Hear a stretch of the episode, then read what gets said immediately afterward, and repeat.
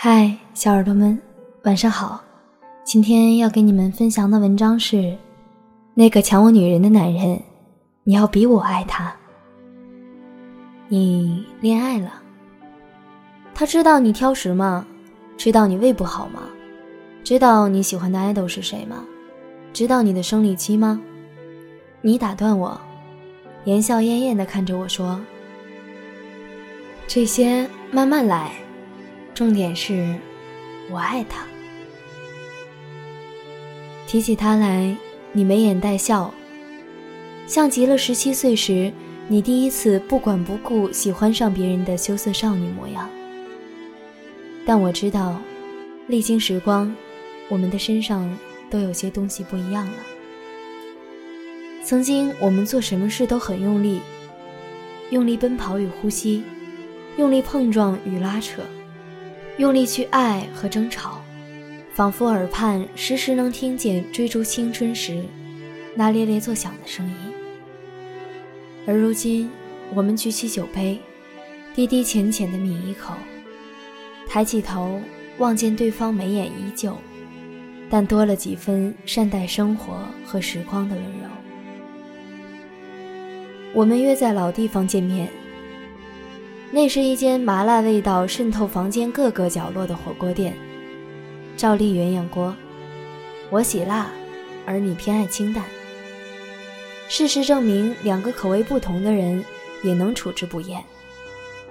我见过你为了另一个人吃辣而住进医院的样子，后来我陪你吃了一个月的水煮青菜和小米粥。我所认为最好的友情，好像不是那个人在我的光辉时刻赶来，而是在看到我在穿越遍布荆棘。爬出泥沼后，能不顾我满脸狼狈和落魄，温柔且坦然伸出手的感情。我在这座城市里隐姓埋名，拼命藏起梦想和自己的时候，彼时你还在为了那段长达六年的感情挣扎。喜欢像星火，落在你的眉梢眼角，落在你闪躲和不知所措的目光里。偏偏聊不到他，只因为他不喜欢你。从高中到大学，再到你奔赴他工作的地方，情书是我帮你递的，早餐是我帮你送的，篮球赛是我陪你看的，尖叫欢呼声却是你的。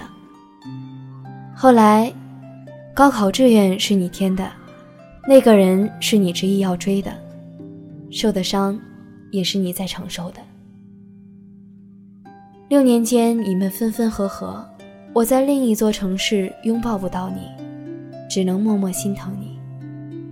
在电话那头，在屏幕那头，你永远只是佯装笑着，哪怕眼眶已经红了，声音已经沙哑了，你都不肯轻易落泪，怕让我担心。我们从无话不谈。到对彼此小心翼翼，甚至有意不让对方看到自己的近况，默契的疏远过，直到见面才敢在骂完对方傻逼后，将曾经经历的波折和心酸一笑带过。后来我终于明白，因为太过亲密，所以怀着一颗想要将对方保护得很好的心，我们只把世界的善意给予对方。而不愿提及那些悲伤。我们放任彼此在各自的世界里成长。你看你的书，我看我的电影，知道终有一天，我们的轨迹会交汇在一起。你拖着行李箱来我城市的那一天，正值盛夏炎炎，我刚丢了工作，合租的房子也快到期，每天的面试让我心烦意乱，身心俱疲。因为进不去我的房间，你做好绿豆冰在合租房的客厅等我。一看到你，我那些日子的压抑好像洪水找到了出口，情绪崩溃，眼泪不止。你说，迟到你的生活几年了，现在我回来了，你别哭了。后来我才知道，你和那个人分手了，有些感情纠缠的久了。到后来甚至已经分不清楚，到底彼此是要爱，还是只是为了要赢。你放手，你也还自己自由。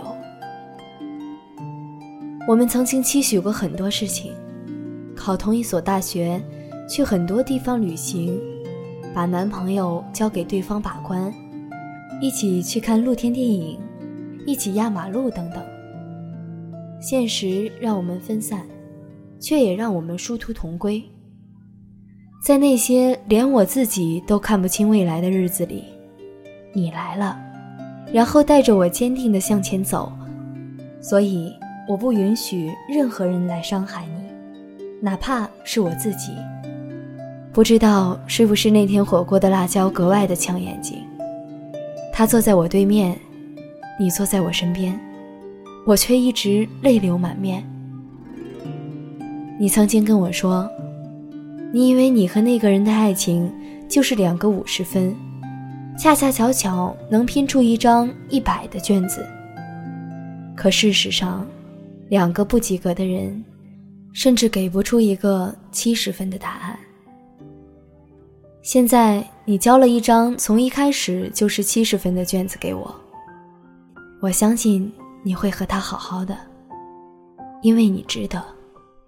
你去结账，我豪言壮语的举起酒杯对他说：“好好对他，要比我更爱他。”他愣了半晌，然后。重重的点了点头。我突然想起我们在大马路上哼过的那首歌：“漂亮的姑娘就要嫁人了。”祝福你，我亲爱的姑娘，从此山高水长，你要继续活得光芒万丈。好啦，小耳朵们，那今天的故事分享到这里，就要和你们说再见啦。如果你们有什么想和安琪说的，或者是想要在以后的节目中听到的，可以给我们的微信公众号“十七 seventeen” 留言，我们在这里等着你。晚安。